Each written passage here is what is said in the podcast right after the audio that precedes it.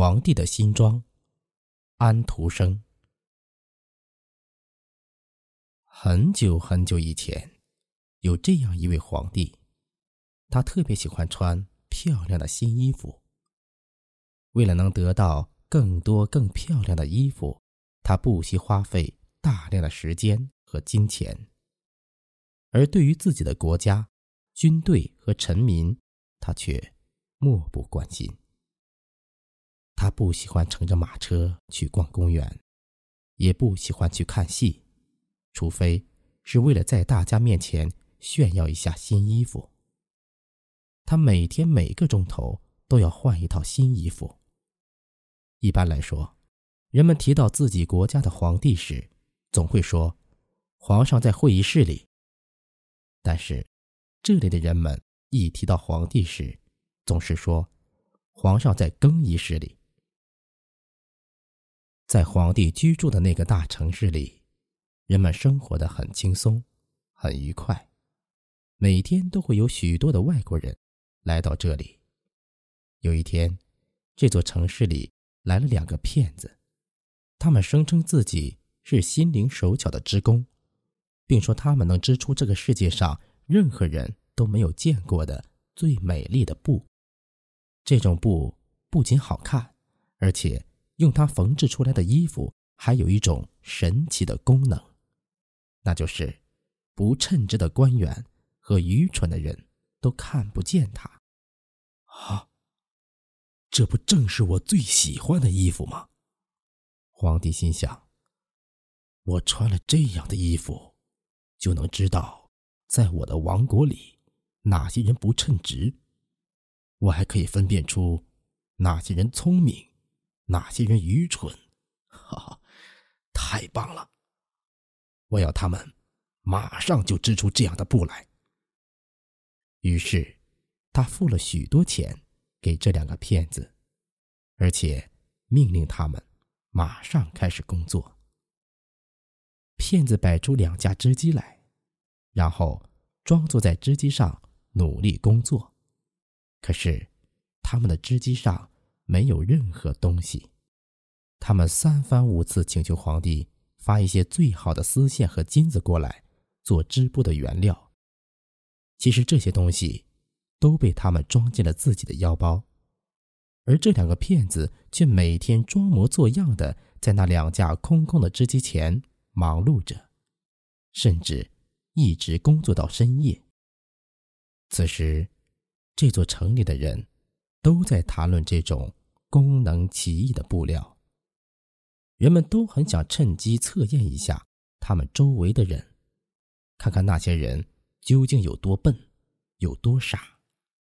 尤其是皇宫里的大臣们，他们更想趁机向皇帝表明自己既称职又聪明。我现在非常想知道他们的布究竟织得怎么样了。皇帝有些迫不及待了。但是，他立刻就想起了布的神奇功能。愚蠢的人或不称职的人是看不见他的。他当然不相信自己是这样的人，但确实心里又没有底。所以，他觉得还是先派一个人去看个究竟才好。一定要派我最诚实的老部长去那里看看。皇帝想。只有他，才能够看出这种布料的样子，因为他善于思考，并且他还是我身边最称职的人。于是，这位善良的老部长就奉命来到两个骗子工作的地点。只见他们在空空的织机上忙碌着。啊，我到底怎么了？老部长这样想着，把眼睛睁得有碗口那么大。我啥也没有看见。然而，他却不敢把这句话说出口。两个忙碌的骗子请求他走近一点并指着那两架空空的织机，问他布的花纹是不是很美丽，色彩是不是很鲜艳。这位可怜的老大臣的眼睛越睁越大，但是他还是什么也没看见，因为织机上的确什么东西也没有。我的上帝！他想：难道我是一个愚蠢的人吗？可是我从来没有怀疑过自己的智力。看不见布料的事。我绝不能让别人知道。难道我真的不称职吗？但我对皇帝是那样的忠诚，绝对不能让别人知道我看不到布料。哎，难道你一点意见也没有吗？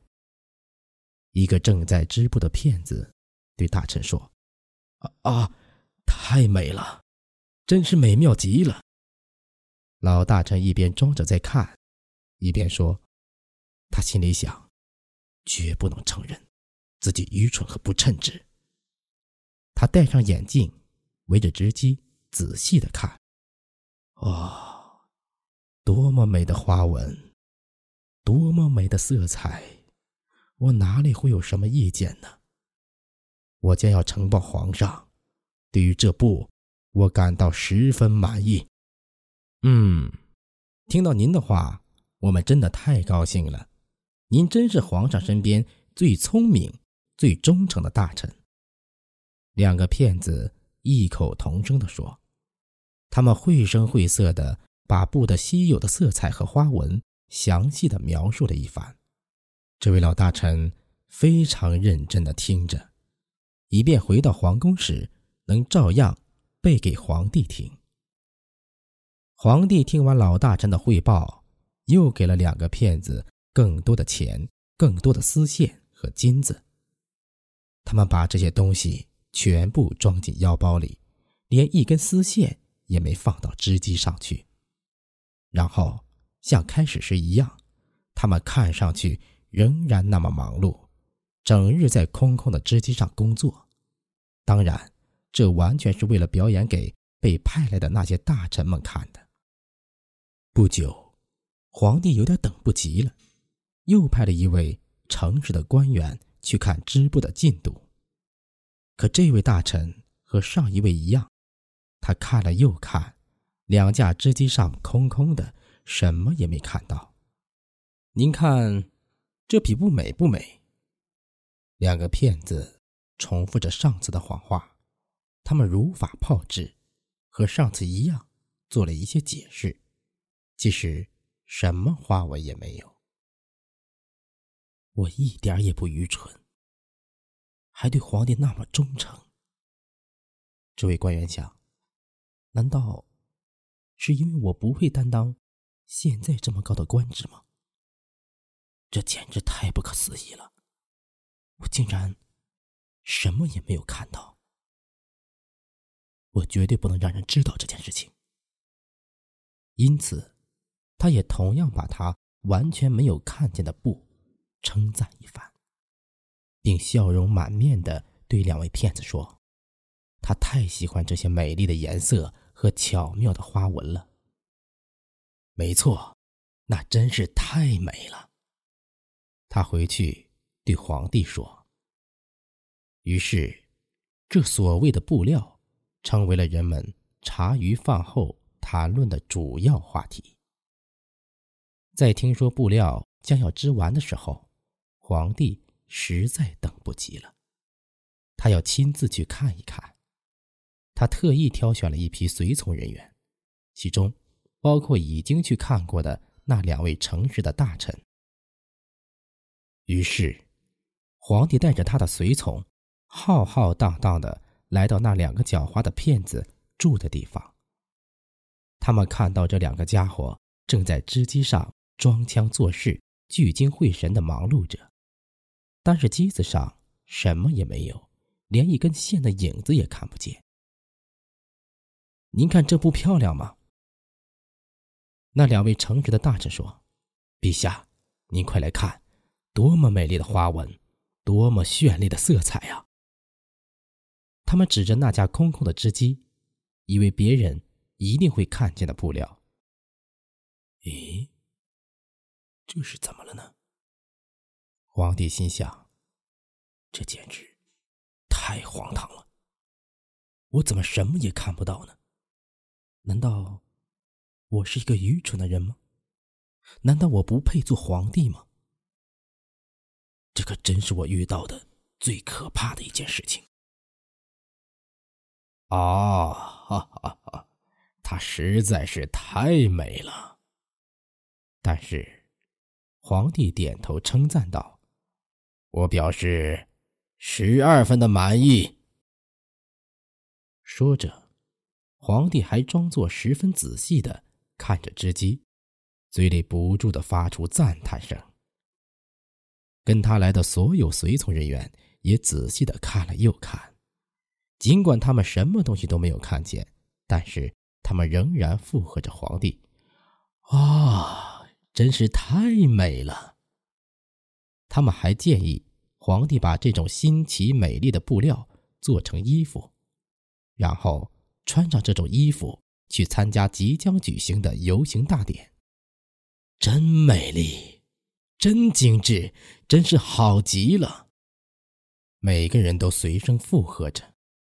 皇帝在赞美声中快乐极了，于是他把两个骗子都封为爵士，赐给他们每人一枚可以挂在纽扣洞里的勋章，还封他们为御聘之师。第二天一大早，游行大典将会如期举行。这天夜里，两个骗子点起十六支蜡烛，熬了整整一个通宵。只见他们。装作把布料从织机上取下来，并用两把大剪刀在空中裁了一阵子，然后又用没有穿线的针缝了一通。他们加班加点缝制完了皇帝的新衣。皇帝带着他最高贵的骑士们亲自赶来了。两个骗子每人举起一只手。仿佛他们正拿着一件非常华贵的东西似的。您看，这是裤子，这是袍子，这是外衣。他们毕恭毕敬地说：“这衣服轻得像蜘蛛网一样，穿着它的人会觉得身上什么东西都没穿。这件衣服的妙处就在这里。”的确，所有的骑士。随声附和着，然而，他们什么也没有看见，因为事实上什么东西也没有。现在，请陛下更衣。两个骗子说：“为了穿上这套漂亮的衣服，皇帝任凭两个骗子摆弄，他把身上的衣服脱得精光，两个骗子也装作把缝好的新衣服一件一件的。”给皇帝穿上。他们在皇帝的腰间弄了一阵子，好像系上一件什么东西似的。他们说这东西是后居。皇帝在镜子面前转了转身，扭了扭腰，欣赏自己美丽的新衣服。天哪，这衣服真合身，样式设计的真好看，大家啧啧的称赞着。多么美丽的花纹，多么美的色彩，这真是一套华贵的礼服啊！华盖已经准备好了，陛下穿好礼服之后就可以撑起来去游行了。典礼官说：“是的，我已经穿好了。”皇帝说：“这衣服合身吗？”说完，他又在镜子前。转动了一下身子，他想向世人展示他最美丽的新衣服。那些负责拖后裾的内臣们，都把手在地上东摸西摸，仿佛真的在托起礼服的后裾似的。他们迈着方步，手中托着空气，谁都担心让人瞧出自己什么也没有看见。就这样。皇帝在那个富丽的华盖下走上了大街，在街上和窗户边上的人都说：“哇，皇帝的新装真是漂亮，衣服多么合身，尤其是上衣的后裾，它是那么美丽。谁也不愿意在别人面前暴露自己不称职或者愚蠢，因此都说自己看到了皇帝那漂亮的新衣服。这套所谓的新礼服得到了大家的一致称赞。但是皇上什么衣服也没有穿呀！观礼的人群中，有一个小孩突然大声的叫起来：“上帝哟，你听这个天真的声音！”孩子的父亲说。于是，小孩子的话很快在人群中悄悄传播开来。皇上什么衣服也没有穿，有个小孩竟然这样说。皇上确实什么东西都没有穿呀。最后，关里的老百姓都异口同声的说：“听到这些，皇帝有些发抖了。他似乎觉得老百姓讲的话是真的，但是为了保全自己的面子，他必须把这场游行大典进行到底。因此，他的头抬得比刚才更高。”胸也挺得比刚才更直，摆出一副更骄傲的样子，走在队伍的最前面。内臣们跟在后面，手中拖着一个并不存在的后居。